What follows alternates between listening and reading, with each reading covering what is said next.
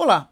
Às vezes temos tanto trabalho, tanta coisa para fazer e tão pouco tempo que muitos sentem-se sobrecarregados, perdem a energia e tornam a profecia autorrealizável, porque aí mesmo é que não conseguem produzir e o quadro fica cada vez pior.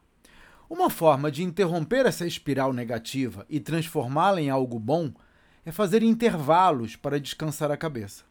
Às vezes, Atos simples, como sentar-se no balcão para tomar um café, responder a um e-mail ou arrumar os papéis sobre a mesa, são suficientes para aumentar a nossa energia. Eu faço escalas de duas horas de trabalho pesado por meia hora de tarefas tipo recreio. E no final, acabo produzindo muito mais do que se ficasse concentrado apenas nas ações de grande porte. Esse é um dos temas que vou abordar no desafio Empresa Vendável Três dias inteiros dedicados a transformar o seu negócio numa máquina de lucratividade.